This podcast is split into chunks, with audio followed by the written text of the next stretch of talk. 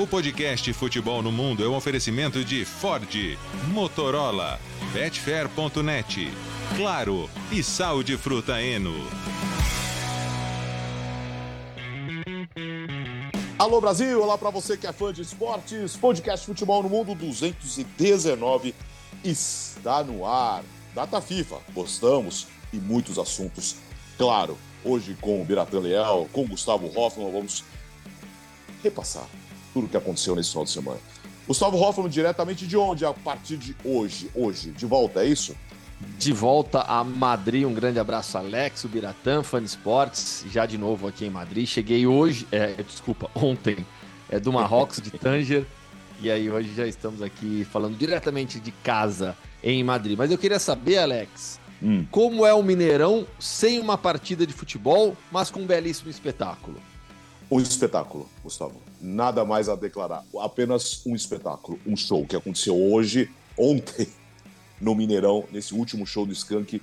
Foi absolutamente algo histórico e realmente foi, ter, foi um grande prazer ter vivido isso com os amigos, com os companheiros. E o podcast hoje é dedicado ao Skank. Que linda história, linda história da banda que temporariamente vai parar um pouco aí para curtir a vida profissional de cada um isoladamente. O Birata Leal, e aí, Bira? Opa, é... bom dia, boa tarde, boa noite, né? É... Para todo mundo, depende do horário que cada um estiver ouvindo. E vamos logo, porque hoje tá meio apertado aqui o horário da gravação, mas tem mais assuntos do que a gente poderia imaginar, hein? No final das contas, até os clubes resolveram ficar agitados nessa semana de data FIFA. Uh, começamos na Alemanha. Uma surpresa. Nos últimos dias, a troca de técnico do Bayern de Munique. Uh, aí, aos poucos, as notícias foram saindo com problemas de relacionamento do Julian Nagelsmann e o Thomas Tuchel deve ser o novo técnico do Bayern, Gustavo. Pois é, o Biratan falou aí, né? Muitos assuntos para uma data FIFA, né? Eu tava até montando a pauta, falei, caramba, será que tem muita coisa para o programa de hoje, né?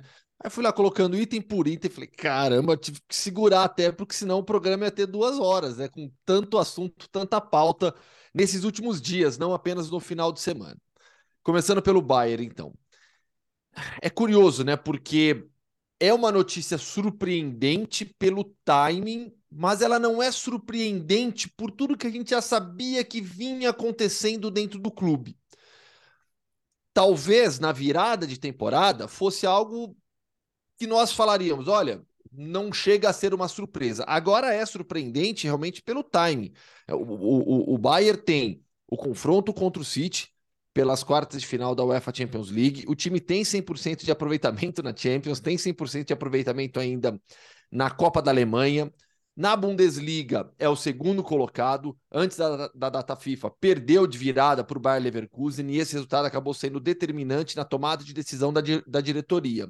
Na tomada de decisão que vinha já sendo pensada dentro do clube. Isso acho que isso fica bastante claro.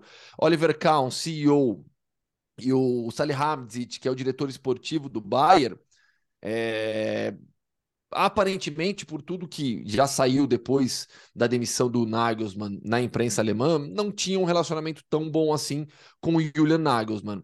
Os resultados em campo, ao menos na Bundesliga, irregularidade na Bundesliga, não corroboraram com o trabalho do treinador. Houve aquele incidente da saída do Tony Tapalovic, preparador de goleiros da equipe, que expôs um pouco os problemas que existem internos dentro do Bayern, mas aquele incidente também, aquela saída do Tapalovic, ela, ela passou a impressão de que o, o Nagelsmann tinha confiança até naquele momento, porque o clube contrata o Michael Harner, que era o preparador de goleiros do Hoffenheim, com quem o Nagelsmann tinha trabalhado já. Mas não, o, o, acho que o trabalho do Nagelsmann, no final das contas, não teve o suporte necessário nesses últimos, nessas últimas semanas do Oliver Kahn, perdeu a confiança no trabalho do Julian Nagelsmann e o Bayern optou por uma troca rápida é, para não perder o Thomas Tuchel. Eu fico com essa impressão. É, o Tuchel era o nome mais valorizado no mercado. Qual técnico sem emprego estava disponível? Qual, qual, técnico sem emprego era o melhor que você tinha aí? Era, era o Thomas Tuchel. Então o Bayern opta por fazer essa troca já mas ao mesmo tempo é uma troca bastante arriscada, né? Você a, a, na, por mais que o Tuchel tenha um recente retrospecto muito bom contra o Pep Guardiola, é muito arriscado você promover uma troca de técnico assim, né? Na véspera de um confronto de dois jogos contra o Manchester City, tendo agora também o clássico contra o Borussia Dortmund, que vai ser fundamental na briga pelo Decisivo, título. né? Dec...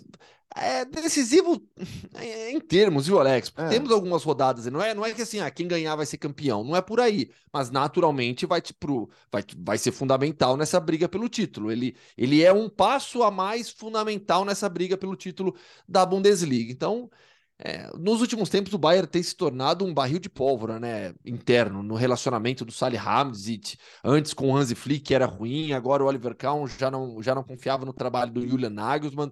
As coisas dentro do Bayern são bem complicadas.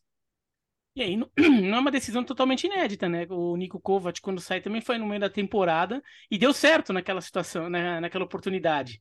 É, o Hans Flick entra e o Bayern de Munique arranca e, inclusive, ganha a Champions League. O, acho que o Bayern de Munique tomou uma decisão de forma mais racional do que pode parecer. Uma demissão de técnico no meio da temporada muitas vezes é vista como uma decisão impulsiva. E tem alguma dose de, de impulsividade nisso, mas eu acho que no final das contas, o, o Bayern de Munique foi bem, bem, bem racional em alguns aspectos. Por exemplo, é, pensou: ah, o, o trabalho do, do Nagelsmann não estava decolando. Era um trabalho que, que parecia sempre estar tá querendo é, engatar uma marcha a mais e não engatava. Né? Não era ruim também, não era horroroso. Acho que o do Kovac era pior, por exemplo. Mas é, ficava uma sensação de que não, que, não, que não dava um passo adiante. Aí começa a vir esses problemas de relacionamento, que isso é uma coisa interna que a gente não tinha noção total, mas agora começa a vir à tona. Então já tinha mais um problema ali. E talvez o Bayern de Munique tenha simplesmente feito a conta. É, tá bom, beleza, a gente pode continuar com o cara só para terminar a temporada e fazer uma transição num momento mais assim. Mas no final das contas, o que, que vai ser melhor para o time? Em curto prazo e em longo prazo? Em curto prazo, o Tuchel pode de repente trazer um fato novo e mexe um pouco aqui na, na, na lógica e faz o time ganhar? Bom, no Chelsea funcionou. No Chelsea ele fez isso. Ele chega no meio da temporada e, e ganha é, a Champions. O, e daí pensa, com o Nagelsmann do jeito que tá, a gente ganha do Manchester, do Manchester City?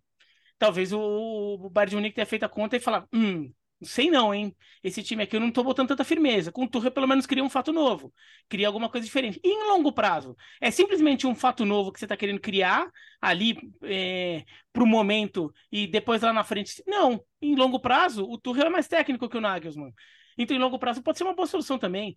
Então, acho que o Bayern de Munique fez uma conta é, ali do, de uma projeção do que, que, poderia fazer com o Nagelsmann e o que, que o Tuchel poderia trazer de diferente. E eles chegaram à conclusão de, ah, sabe uma coisa? Dá para trocar. Dá para trocar agora. Aproveita a data FIFA, dá uma parada, então ele chega com um pouquinho mais de calma e vamos lá e troca. Eu, imagino, eu, eu visualizo o Bayern é, é, pense, é, planejando, tendo planejado mais isso do que parece. Como você falou, Gustavo, isso daí já devia estar sendo conversado lá dentro. Eles já deviam estar com uma insatisfação que estava cozinhando lá dentro do, da diretoria do Bayern de Munique. Eu, vira um momento. Eu acho que, é, que eu acho que era algo que estava planejado para o final da temporada. Eu tenho essa impressão. Sim. Porque não é muito o perfil do Bayern fazer esse tipo de movimento no meio da temporada, né? Mas o, o Biratan lembrou do caso do Kovac, né? Que, é, sim, que aí sim. realmente era, havia um desempenho bem inferior e tinha vencido a Bundesliga na temporada passada, mas porque o Dortmund perdeu do que o Bayern ganhou. O Dortmund conseguiu ter vários tropeços ali na reta final daquela temporada. Então, é, mas não deixa de ser surpreendente. O curioso nessa história, para mim, é que, vamos lá, depois da Copa, o Bayern empatou três jogos seguidos. Vocês lembram? Aí o que que o, o, o Nagelsmann fez? Ele mudou o esquema. Ele montou, passou a montar o time num 3-1-4-2 e encaixou uma boa sequência. Então, a partir do momento que ele muda o esquema tático, é, coloca o Kimmich sendo esse um, na frente de três zagueiros, sendo que um zagueiro era o Pavar pela direita, é, potencializa o Musiala, traz o Sané para jogar por dentro, libera os seus alas, ou Cancelo ou Coman pela direita, é, Alfonso Davis, normalmente pelo lado esquerdo. Assim, ele, ele conseguiu melhorar o Bayern, o time vinha bem tinha feito alguns bons jogos e vencido partidas importantes. Passou pelo Paris Saint-Germain se impondo. Houve no primeiro jogo contra o Paris Saint-Germain aquele momento no qual o Mbappé entra e as coisas ali podiam ter dado errado, mas até então, antes da entrada do Mbappé, até o Bahia foi muito superior. Devia ter, a gente falou bastante isso aqui, devia ter, ter aumentado a vantagem ali já. E na partida de volta, é, controlou como o time grande do confronto que era. Então, assim, não é que nas, fica essa última impressão do jogo contra o Leverkusen, mas os jogos anteriores, a semana, as semanas anteriores, elas tinham sido boas. O que reforça essa impressão de que a insatisfação já havia, era interna e, e o planejamento para mudança já existia. Anteciparam fazendo essas contas que o Biratã falou. Fala, Bira. É, e, e no final das contas, o, o Bayern é, até tinha realmente conseguido alguns bons resultados, mas o impacto de perder a liderança da Bundesliga pega também, né? Acaba sendo um símbolo de, né? Então deixou escapar. É, o Bayern come, é, volta da, da parada da Copa com alguma vantagem e, e, perde toda essa vantagem. Isso incomoda. E tem uma questão que, que no final das contas está vindo à tona agora, vários probleminhas de relacionamento lá dentro. Isso também pega, independentemente do desempenho do time, se você percebe que o, que o relacionamento não é bom, é, às vezes você começa a, a prever que mais hora menos hora é, toda essa é, todo todo esse desempenho pode ruir porque, o, porque o relacionamento interno não tá bom. Em algum momento aquilo pode explodir, então acho que o Bayern fez uma avaliação da situação toda e decidiu e, e, e decidiu de, é, demitir, fazer a troca de treinador neste momento, aproveitando que tinha uma parada, um técnico o, o que eles consideravam ideal ou bem melhor estava disponível, então falou, vamos aproveitar logo, antes que o Tuchel de repente vai começar a acertar com alguém e a gente perde essa oportunidade. Já vai ter, sim, já vai ter que trocar mesmo? Que troca agora. E eu não acho que tenha sido uma troca tão de curto prazo, assim, tão de, ah, não, imediatista. Acho que é uma troca eles estão pensando, não, agora vamos iniciar um novo projeto. Claro, resolver o problema dessa temporada, mas também é, botando mais fé num time nas próximas temporadas com o Tuchel do que com o Nagelsmann. É, até porque a temporada do Bayern não é ruim.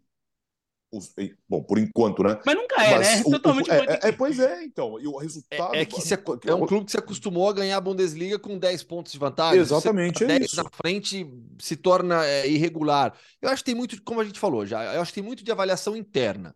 É, a gente, com certeza, a gente não sabe nem da metade. Né? Então, assim, eu acho que tem muita coisa interna lá, no relacionamento com o Julian Nagelsmann, é, questões pessoais, é, no relacionamento pessoal, eu quero dizer, é, dentro do clube, porque a temporada você não tem como falar que ela é ruim. De maneira alguma. O time ah, não, não lidera a Bundesliga com 10 pontos. Caramba, tem adversário também. Tem outro time lá brigando que é bom, Borussia Dortmund. Na Champions você está muito bem, é visto como um dos três favoritos. A gente fala em três grandes favoritos ao título da Champions: Real Madrid, Bayern e City. Né? Por isso Sim. que a gente fala de um lado da chave muito mais forte. Então, assim, é, é isso. Acho que a gente tentou explicar aqui. Era algo já previsto. Para mim, era realmente algo previsto e que anteciparam devido a algumas circunstâncias. E, e, pesa muito essa ideia de que o Tuchel poderia acertar a qualquer momento com outro clube. Né? E o Tuchel era o nome visto pela diretoria como ideal, alemão, um técnico de renome internacional, comprovada qualidade. Até o Tuchel falou né, que não esperava voltar para a Alemanha nesse momento. É, será que o Bayern não queria o Antônio Conte, já que não está mais no Tottenham, hein, Bira? É louco. ia lá jogar uma bomba, né? Jogar uma bomba. Não, ia reviver, ia, confusão ia reviver os momentos do Trapatone. Até aquela coletiva clássica que ele começa a, a, a, soltar os cachorros ali né, num, num, alemão cheio de sotaque italiano, tudo que é muito parecido com o que o Conte fez no Bayern de novo, no Tottenham, em inglês. Uh, então, falando do Conte, o Conte está fora do Tottenham os, os, últimos, os últimos dias, é, os últimos meses uh, muito questionado, né, Bira?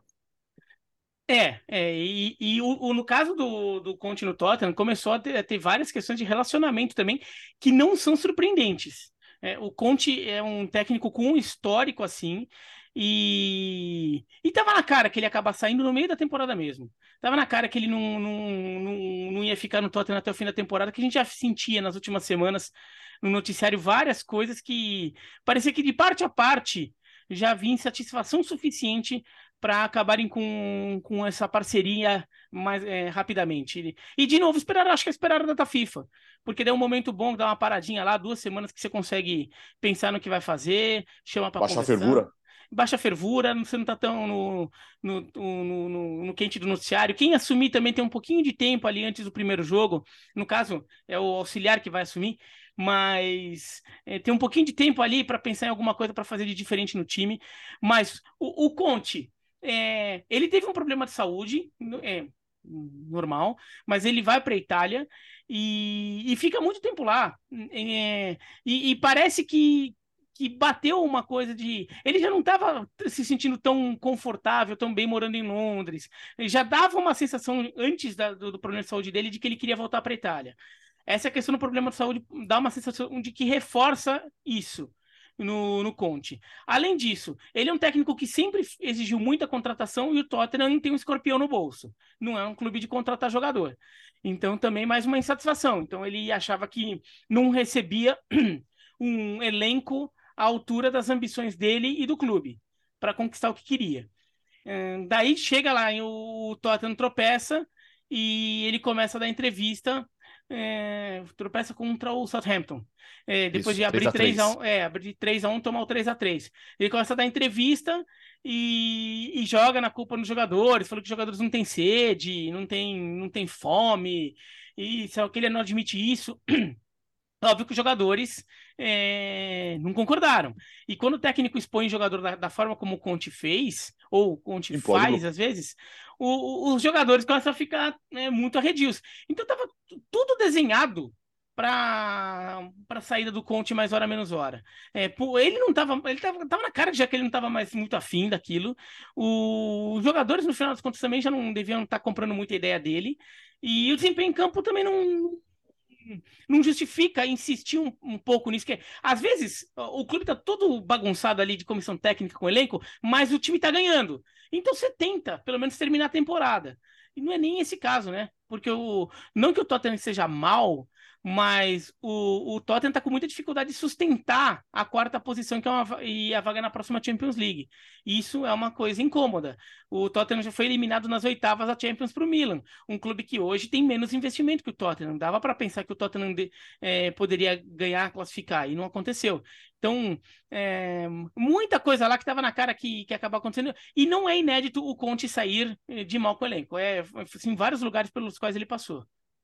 É, ele precisa Quase parar de... regra, daqui né? a... É, e daqui a pouco... Então, daqui a pouco ele vira... Ele fica com a fama de que né, tem prazo de validade, né, Gustavo?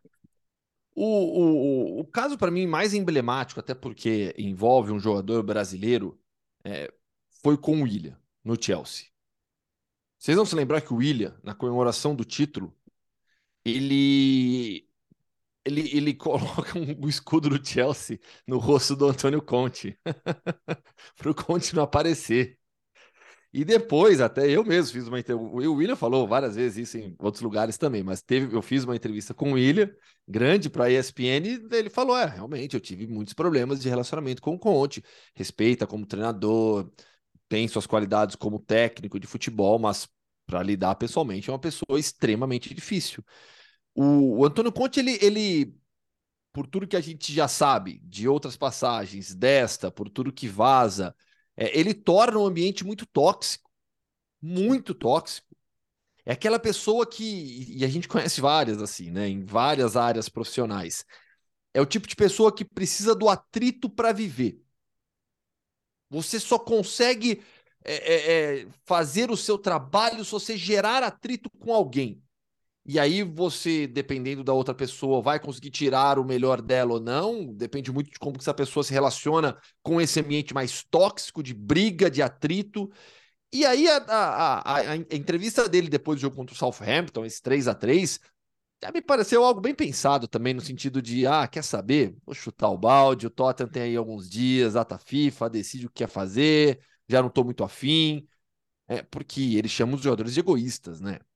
Como é que você vai voltar para o ambiente é, de trabalho, onde você é o técnico, trabalhando com atletas, é, chamando-os de egoístas, né? Antes ele teve aquele embrólio com aquele rolo com, com o Richarlison, e ali até acho que ficou. Achei que o, que o, que o Conte ia pegar Resolveu. mais pesado com o Richarlison. Não, ele foi, foi tranquilo com, com, com o Richarlison, né? Tá fora, é, não surpreende ninguém. Nos últimos 10 jogos, o Christian Stellini, que era o seu assistente, vai assumir a equipe. Uma briga complicada. Vai, ser, vai ter briga aí por vaga em Champions League. Então vai ser vai ser, vai ser uma, um final de temporada bem complicado para o Tottenham. Vamos ver como é que a equipe reage com o assistente técnico no, no comando. Quem assume? Já tem o nome do Julian Nagelsmann. Não tem nenhuma notícia, né? Mas ele naturalmente já começa a ser especulado. Técnico jovem, promissor, Sabe que encaixaria no Tottenham? Talvez. Acho que aí é. O potencial Nagels mantém. Isso é evidente por tudo que ele fez a carreira já. É, seria uma aposta bastante interessante do Tottenham, mas até o final dessa temporada vai com o Christian Stellini, que é o assistente técnico, que era o assistente técnico. Uma vez, Wilber, uma vez, eu já contamos essa história aqui no podcast, você falou da entrevista com o William.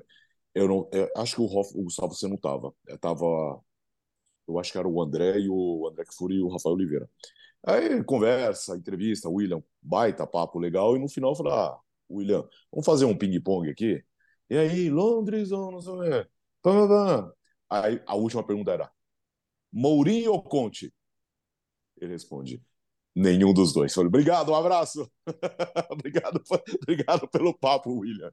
E isso que o Mourinho gosta do futebol do William, né? É, é, que, assim, é um relacionamento difícil, mas o Mourinho já elogiou o futebol do William em vários momentos.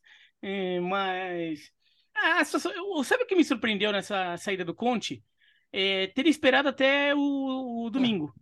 Isso, eu, eu também, Biratã. É, porque assim, é, é, o empate contra o Southampton foi sábado, não sábado passado, sábado retrasado, né?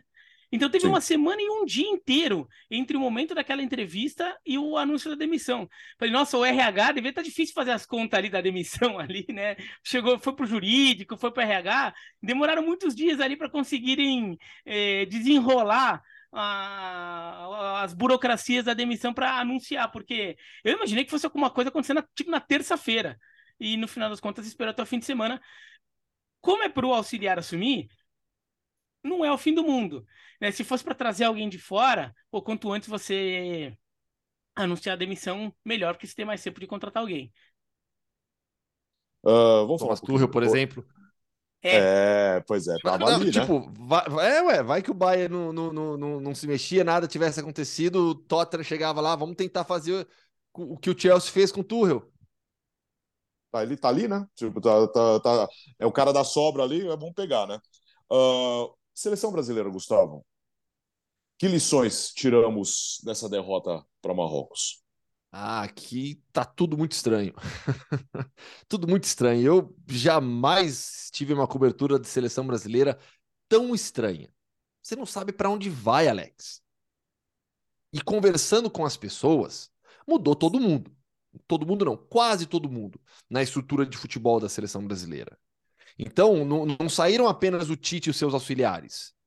Saiu o chefe de logística, saiu o, toda, toda a equipe da assessoria de imprensa, é, gente do, do audiovisual saiu. Mudou em todos os níveis o futebol da seleção brasileira. Quem permanece, e eu conversei com alguns, tá todo mundo assim. Ninguém sabe, ninguém sabe o que vai acontecer. Ninguém sabe o que vai acontecer. Então é um momento absolutamente estranho, de instabilidade, de incerteza. É, o presidente Edinaldo Rodrigues vai em busca de um técnico, quer um estrangeiro, gostaria que fosse Carlo Ancelotti. Eu falei aqui já várias vezes, a gente já cansou de falar isso aqui no ESPN FC, toda vez que eu entro no Sport Center eu lembro isso também. É, não é uma decisão que está nas mãos da CBF. Não está.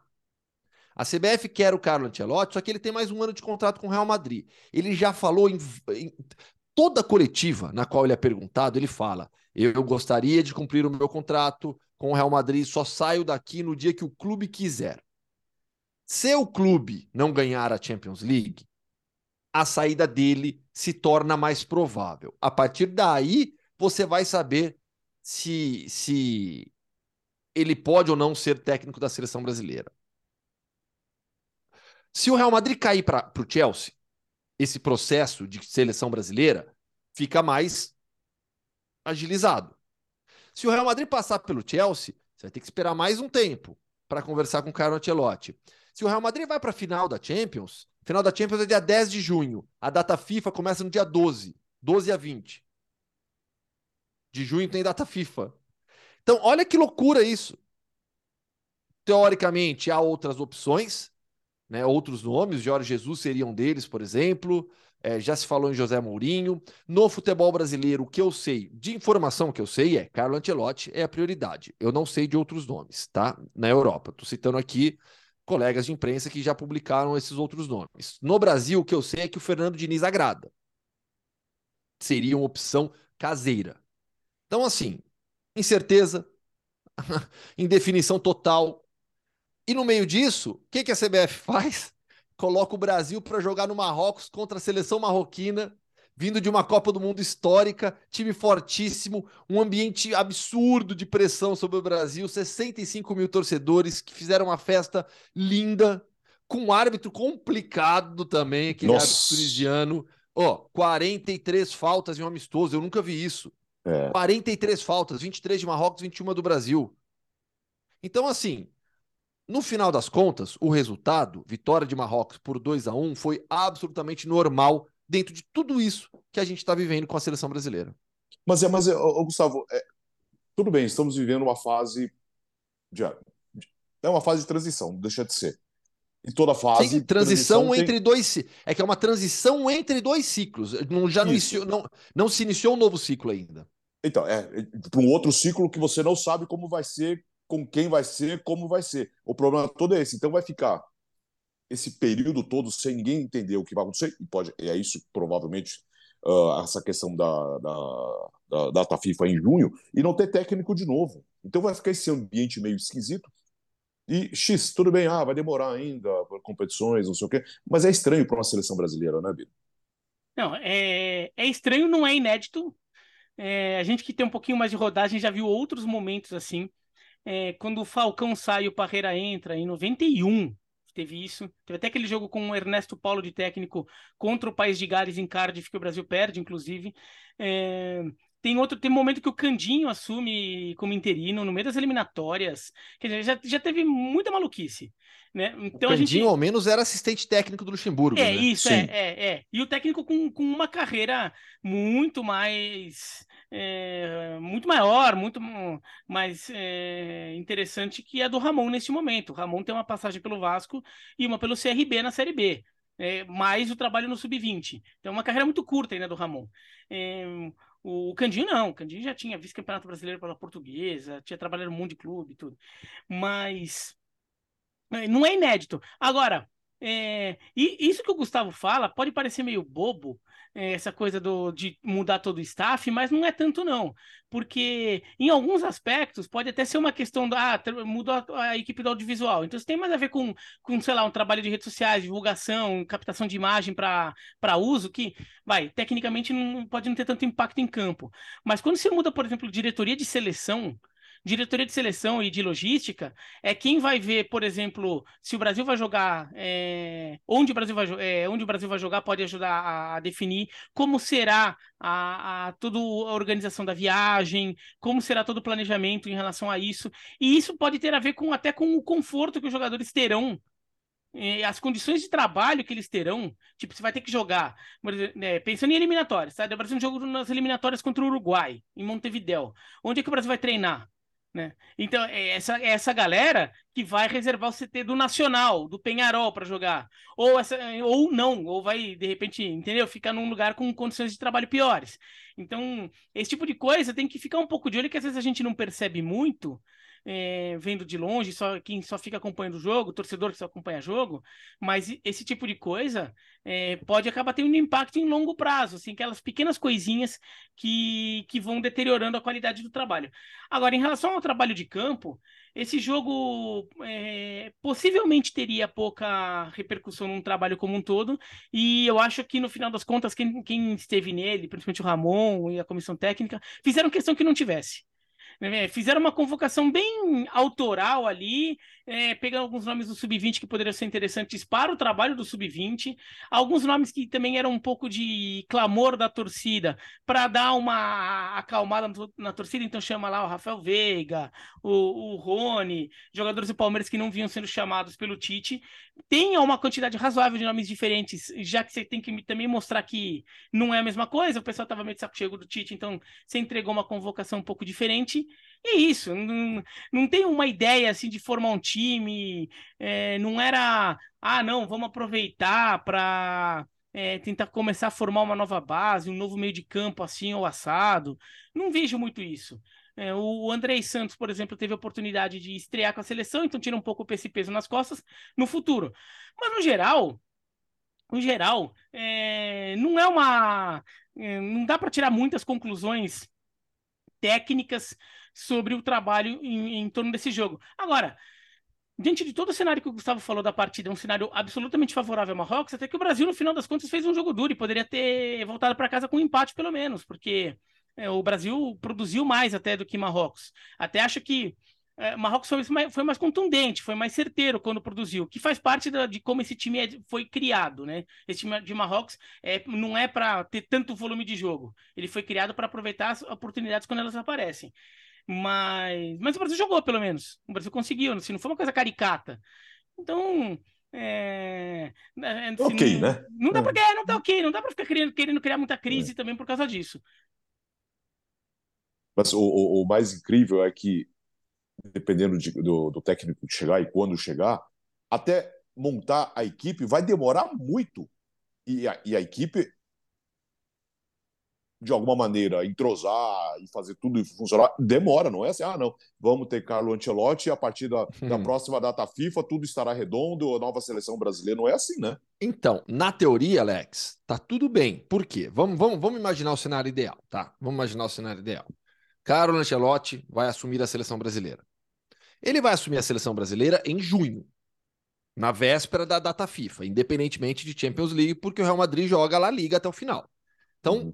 ele assumiria em junho, né? Nesse cenário ideal, perfeito. É, vai ter ali dois amistosos para trabalhar e depois tem eliminatórias. Nas eliminatórias, vai classificar todo mundo. Sim. Então, assim, o Brasil, o Brasil não vai correr nenhum risco de ficar fora da Copa, mas pode sim ter mais tropeços, justamente por conta desse aspecto que você colocou. Tá tudo bem. Olhando lá longe, olhando na Copa do Mundo, tendo a certeza que você quer Carlo Ancelotti como treinador. Agora, torcida, jornalistas, todo mundo vai ter paciência, vai entender é, Pois é. Então. Que no Brasil não, ninguém tem, o pessoal não tem paciência no geral nesse sentido. Então vão ficar criticando, aí vai aparecer treinador brasileiro falando, tá vendo? Contratou técnico estrangeiro. País, né? É, tá cheio de técnico brasileiro bom aqui. Para quem buscar Carlo Ancelotti, paga uma fortuna, porque é outra conta, outra conta.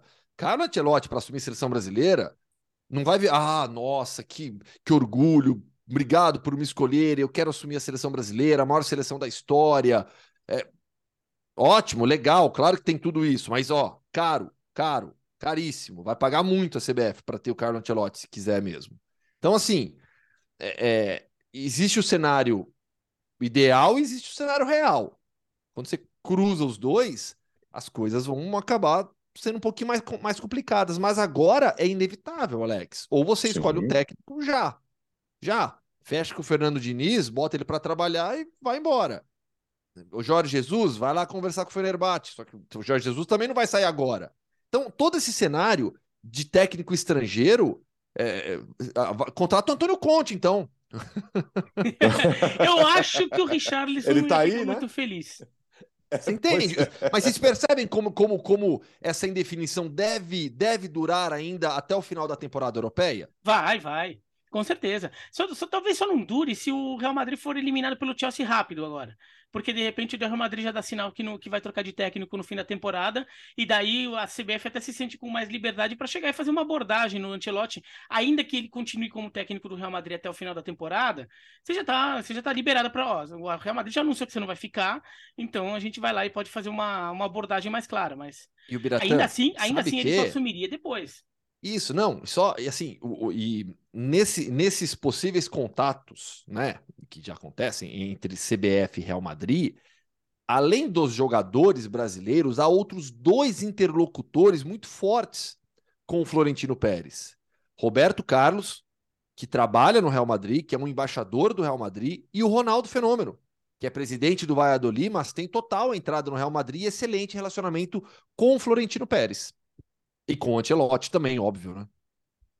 É, vamos esperar. Vai demorar um pouquinho para resolver tudo isso. Uh, ainda na data FIFA, e o começo do trabalho do Roberto Martinez? Dois jogos, dez gols, tudo bem, né? Liechtenstein, Luxemburgo, mas dez gols, Vira. Não, um trabalho muito bom, um trabalho que chamou a atenção até do público na Itália, que ficou vendo os jogos que a gente transmitiu. Mas. Ah, não, agora conta, porque quem. quem porque não, quem não, não, não, não, Quem não, viu, quem não ouviu. Todo mundo viu, vai todo ficar mundo perdido ouviu. no podcast. Todo, todo mundo viu, todo mundo ouviu.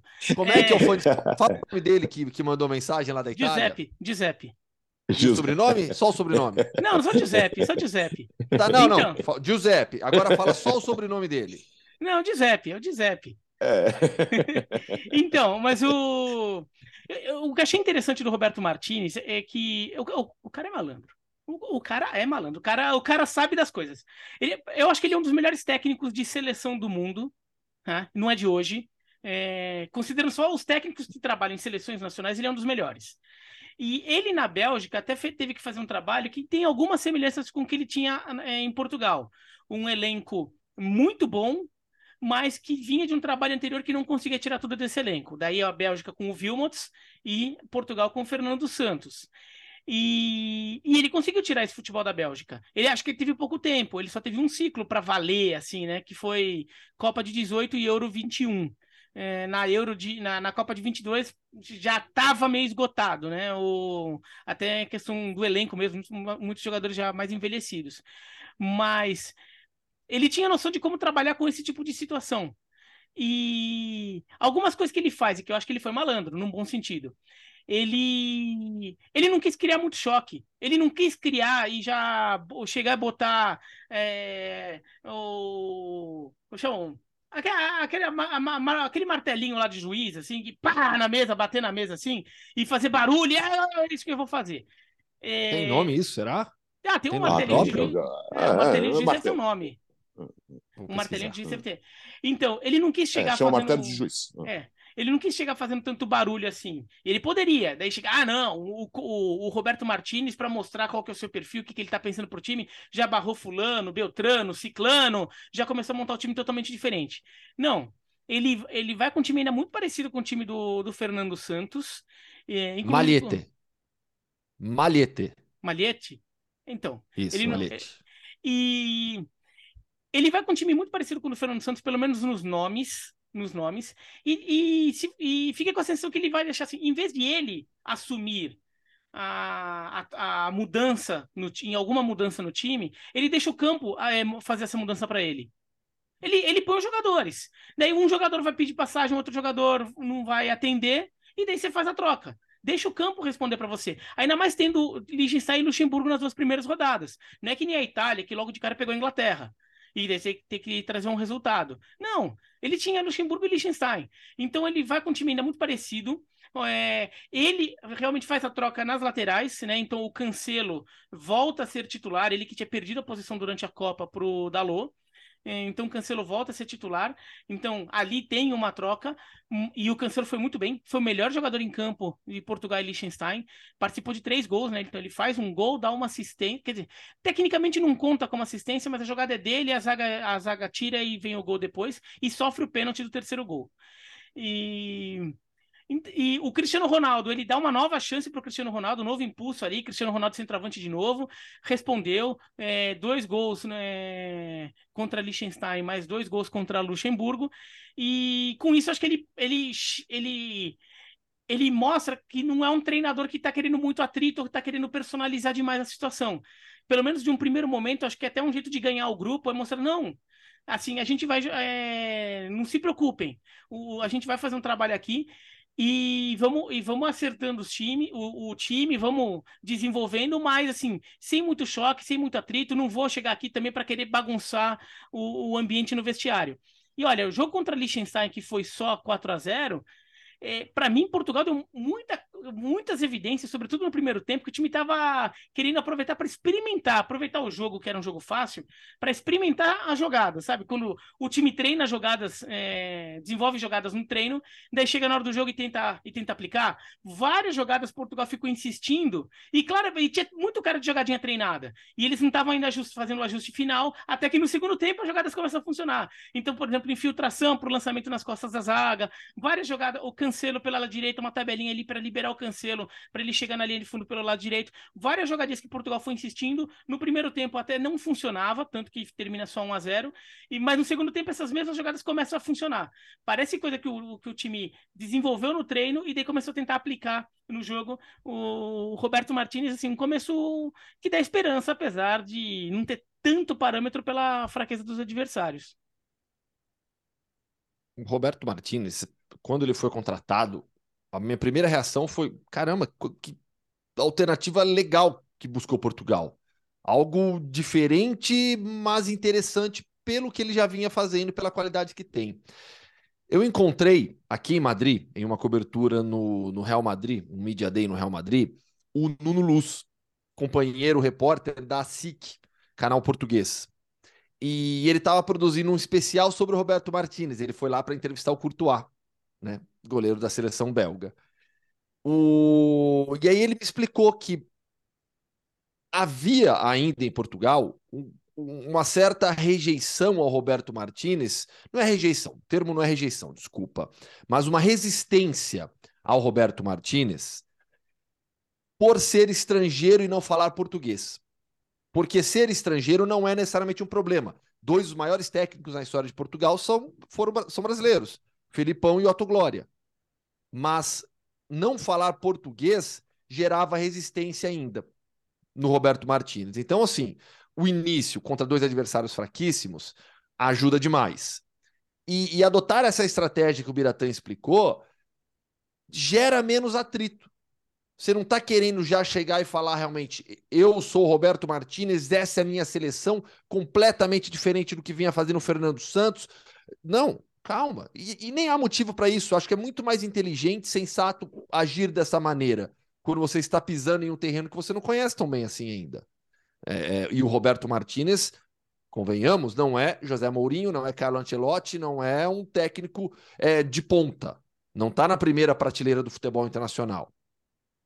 Então, acho que é muito sensato, inteligente da parte dele agir dessa maneira. E, acima de tudo, porque o time não era ruim. o time sempre foi muito bom nesses últimos tempos.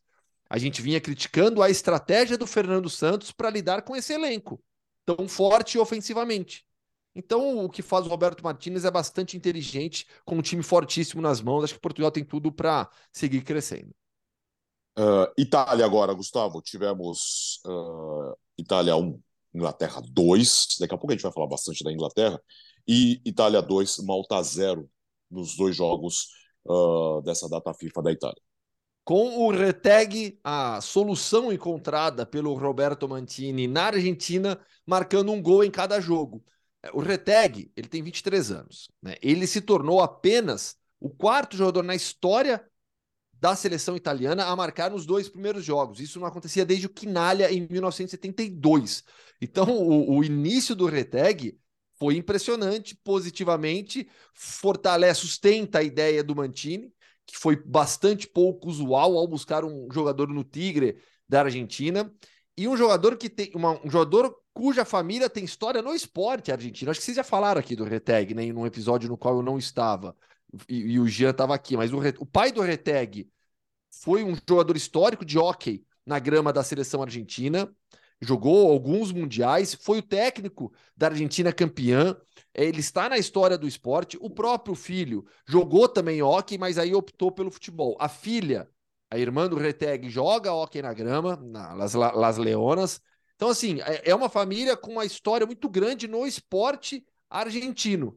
E agora tem o, o, o filho na seleção italiana que segue com problemas, segue com dificuldades, não teve grande atuação contra a Malta, perdeu para a Inglaterra, mas é um trabalho agora que vai.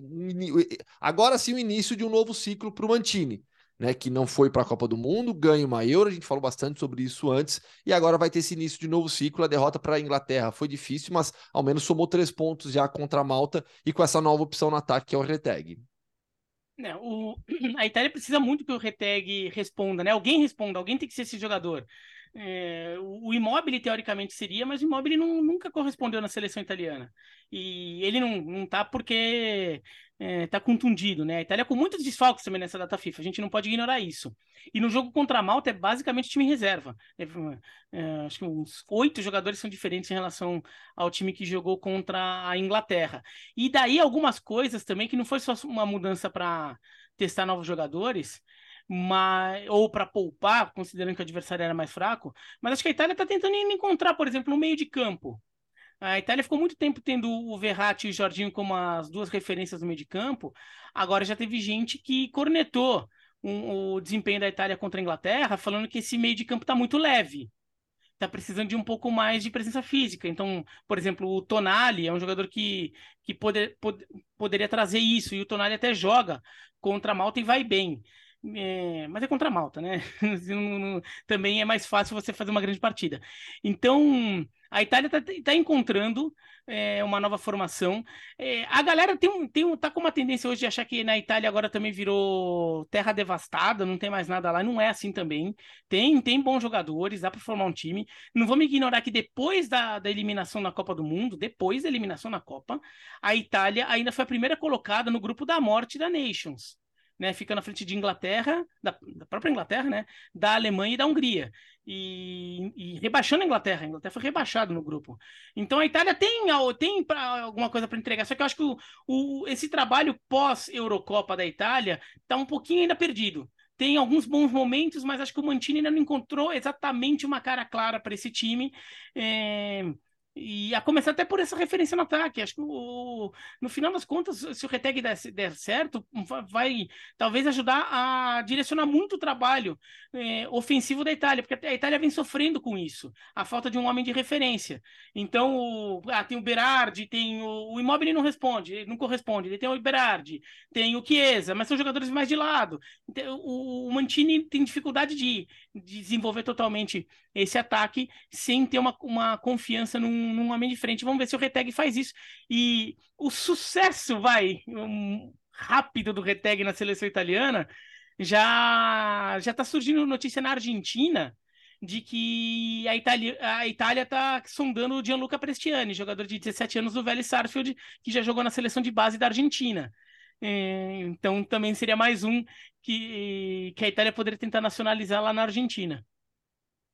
Aliás, a Itália fez um bom segundo tempo contra a Inglaterra. Inglaterra que venceu a Itália por 2 a 1 e bateu a Ucrânia por 2 a 0 Com destaque, claro, para o Harry Kane, né, Gustavo?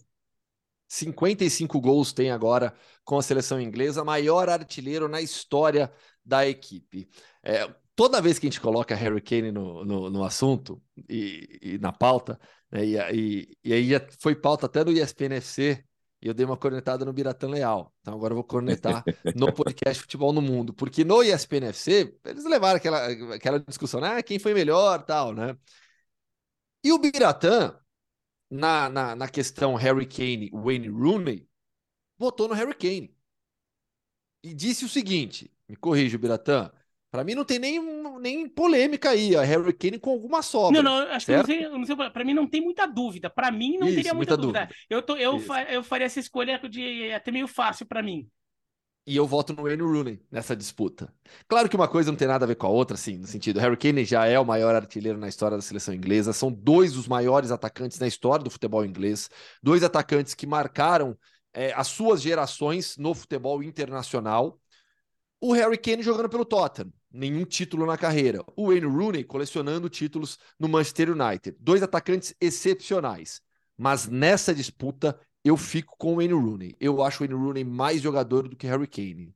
É uma, não estou falando que o Rooney é ruim, que o, que o Harry Kane é ruim, mas eu acho que o, o, Rooney tinha mais recursos, um jogador decisivo, é, marcando gols decisivos, bicicleta em clássico contra o Manchester City, gol em final. É claro que jogar pelo Manchester United te proporciona mais oportunidades de conseguir esses feitos, mas eu vou ficar com, com, com o Wayne Rooney nessa disputa por mais que a nossa pauta aqui seja valorizar o Harry Kane, maior artilheiro na história da seleção inglesa. o, o Rooney, é o Rooney, eu acho que eu até comentei isso na, naquela discussão do, da TV. O Rooney é um jogador que traz mais improviso. E, esse, e nesse improviso eu estou incluindo, por exemplo, aquele gol de bicicleta que ele faz contra o Manchester City, é um lance de improviso.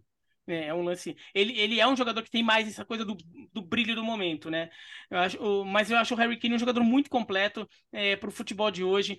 O primeiro gol dele contra contra a Ucrânia, quer dizer, o gol dele contra a Ucrânia, mas que ele começa. Ele volta atrás, ele volta para buscar o jogo, ele inverte toda, toda a jogada para o Saka e depois ele avança para completar a jogada no cruzamento do Saka.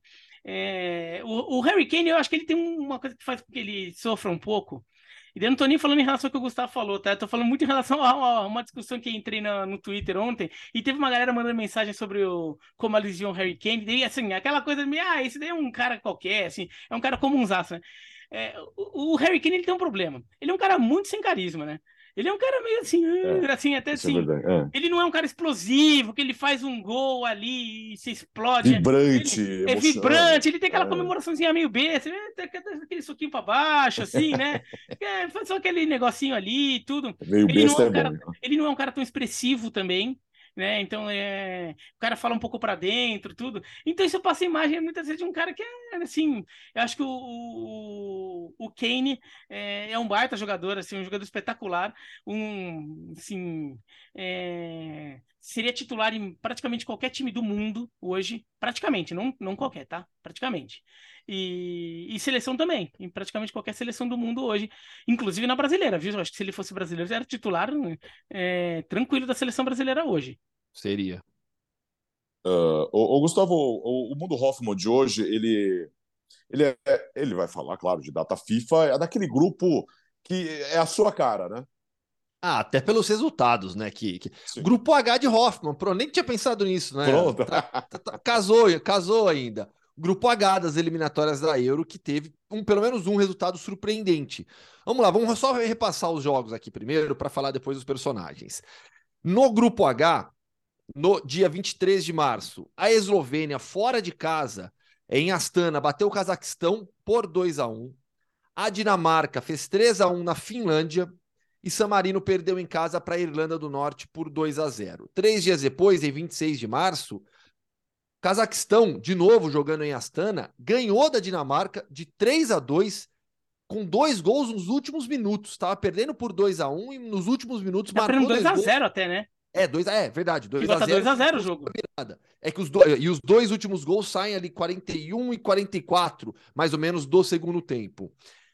A Eslovênia venceu o San Marino por 2 a 0 e a Finlândia bateu a Irlanda do Norte por 1 a 0. Na classificação, nesse momento, do grupo, temos a Eslovênia com 6 pontos, a Dinamarca com 3, Cazaquistão com 3, Finlândia com 3, Irlanda do Norte com 3 e San Marino com 0. A Eslovênia é um time para a gente ficar de olho. Né? É uma equipe que já jogou Copa do Mundo, mas algo excepcional. E tem um atacante, o Chesco, que também já é especulado em grandes clubes, jogador do Red Bull Salzburg, 19 anos só, fez gol no, no, no segundo jogo, no 2 a 0 contra, contra San Marino.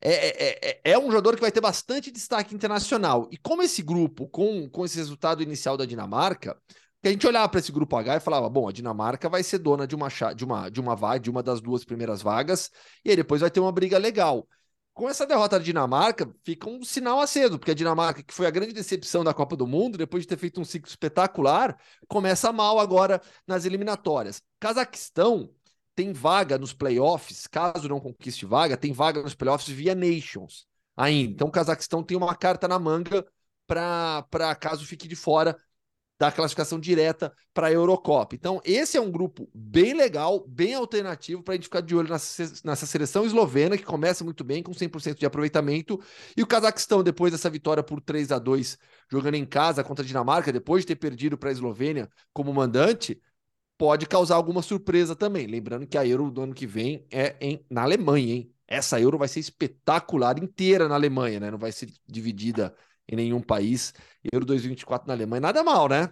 Vocês Não, acham? e, É- não, e Bora assim, lá? Do jeito que gostamos, né? Do jeito que Porra. gostamos, inclusive. É um É. país só. Euro na Alemanha, você tá maluco. Pelo Agora, sobre Deus, né? zebra, sobre zebra, quase que, quase que San Marino aprontou para a Eslovênia, né? Sim. A Eslovênia vai resolver o jogo só no segundo tempo, ficou 0 a 0 no intervalo. É, a Eslovênia com dificuldade e o Chesco, que o Gustavo falou, faz um gol sem querer, né? Porque é um chute que a bola bate no zagueiro de, de San Marino, bate sei lá o que, daí a bola bate no ombro, assim, o Chesco tá ali, a bola bateu nele e entra. O goleiro de San Marino até começa a rir quando a bola entra, ele, ele tenta salvar, né? Ele, ele salta para salvar, não consegue, depois ele tá rindo ali. Bom, primeiro que assim, os caras lá de São Marino estavam segurando 0 a 0 até os 10 minutos do segundo tempo, assim, deve ser um momento de glória contra uma Eslovênia, que é um time decente, o jogo na Eslovênia. É, e depois um gol sem querer. Né? E, então a Eslovênia até sofreu um pouco também. San Marino pô, fez dois jogos, só perdeu de 2 a 0 cada um deles. Pô, assim, no final das contas, é o time que está superando as expectativas no grupo, apesar de ser o Lanterna, e, e será o Lanterna é, no final dessa chave. Mas eu ainda acho que a Dinamarca é favorita e vai ficar entre Finlândia e Eslovênia a briga da segunda vaga. Mas, de fato, quando a- o Cazaquistão vira o jogo, eu começo a ficar preocupado com a Dinamarca. É. De, de ter perdido aquele, aquele momento, aquele embalo. Né, Aque- aquele time que tinha uma ultra confiança a ponto de chegar a pegar a França na Nations e passar o trator na França. Fala, não, a França, ah, gama da França. E vai lá, sufoca a França, ganha da França. É, não sei até que ponto a campanha é, completamente frustrante na Copa do Mundo não pode abalar um pouco a confiança desse time da Dinamarca. Eu, eu tô de acordo que a Dinamarca ela é a favorita, continua sendo a favorita, e a tendência é que, que, que termine na primeira posição. Eu só acho que o Cazaquistão vai brigar. Também vai brigar com Finlândia e Eslovênia. O futebol cazaque não tem nenhum grande nome. né? Não tem nenhuma estrela internacional como a Geórgia tem, por exemplo, que o Kvaratskhelia é hoje em dia. Mas é um futebol é, onde os clubes têm se fortalecido bastante por causa do dinheiro do petróleo do país. Né? Você tem o Astana, o Garabag, essas equipes já até com boas campanhas europeias. A gente vê, a gente fala direto desses clubes jogando torneios continentais e fazendo boas campanhas. Então, o futebol local, ele recebeu muito investimento nos últimos anos por conta do dinheiro que vem do petróleo. E, e isso naturalmente fortaleceu a base, fortaleceu as estruturas dos clubes e, e o futebol do casaque no geral vem melhorando. Então, vamos ver se esse 3 a 2 contra a Dinamarca foi só um ponto fora da curva ou se confirma essa, essa impressão que eu tenho do Cazaquistão nessas eliminatórias. Mais alguma coisa, amigos? Partiu? Partiu. Pô, pô, muito assunto, hein? Muita coisa, né? Para uma data FIFA. Gostamos da data FIFA, Foi aliás. movimentada. É, você que tá ouvindo aí, que é patrocinador, que não sei o quê, leva a gente para Euro. vamos fazer um podcast lá. Né? Vamos lá, vamos fazer. Essa Euro vai ser ser maravilhosa, meu. Nossa, na Nossa, Alemanha, na pelo amor Alemanha. de. Não, é, é no meio do ano, calor. Pelo amor de Deus, você vai ser demais. É isso, terminou o Tô- podcast Futebol no Mundo. Oi. Não, não, porque assim, né, vamos lá, Copa do Mundo, né? Todo mundo fala, todo, todo, todo mundo, os jornalistas, né, que a gente convive, que das últimas Copas, a mais legal de todas foi na Alemanha. Né? Porque todo mundo fazia o deslocamento de trem, um baita clima de festa, de torcida do mundo inteiro. É um país que vive futebol, né? Então, assim, eu fico imaginando o que foi a Copa de, de 2006. Por isso que eu tô, tô na expectativa para essa Euro do ano que vem, viu? É, leva nós, leva nós. Podcast Futebol no Mundo 219 terminou. Valeu, Bira, boa semana aí. Valeu. A Copa 2006 foi quando eu conheci o Gustavo. Foi, foi minha, foi Copa quando eu, do- quando eu, quando eu, eu já escrevia para a Trivela, né, como colaborador, foi quando a Trivela me contratou pela primeira vez para fazer um freela na Copa do Mundo. Eu abri a redação lá da, da, da ESPN na Copa de 2006, o Carlos Eduardo Freitas estava na Alemanha, né, e ele mandava o conteúdo e eu que publicava cedinho, cuidava de, bem cedinho. Você era o chefe dele, Bira? Não, nessa, hora, nessa época não. Ainda Mas já não, foi. né? Já, já fui, Já já, foi. fui. É, depois, depois, acabei, depois acabei até sendo ali, só que é difícil ser chefe dele, viu? Ele meio arredio, né? Ele, Ele é é pouco arredio, arredio. ele não gosta Ele que você é coma arredio. banana na redação, tem essas coisas. É, ele peita, ele briga, é difícil. Valeu, Bira. Valeu, até, até, mais tarde, até mais tarde. Ah, é, a gente, a gente tá na live da, da Libertadores ainda, hein? É, para quem está nos ouvindo ou vendo segunda-feira, estaremos juntos ah, no YouTube, no Facebook da ESPN no sorteio ah, da Comebol Libertadores e também da Copa Sul-Americana. Valeu, Gustavo. Valeu, vou ficar de olho na live aqui, hein. Que horas olho, vai ser? Vai ser tarde, né? Vai ser tarde Começa às mim, 8 né? da noite, horário de Brasília. Putz, o fuso tá em 5 horas agora. Não vou ver. Não, não, não dá. É, amanhã, quando até... acordar, eu vejo o resultado do sorteio. Até porque vai terminar 11h30 da noite a nossa live. É, só, nossa então aí já vai Eu tô velho, não aguento mais nada, não. É, tamo aqui, tamo aqui. Valeu, gente. Boa semana. Podcast Futebol no Mundo. Quinta-feira tem mais. Tchau. O podcast Futebol no Mundo é um oferecimento de Ford, Motorola, Betfair.net, Claro e Sal de Fruta Eno.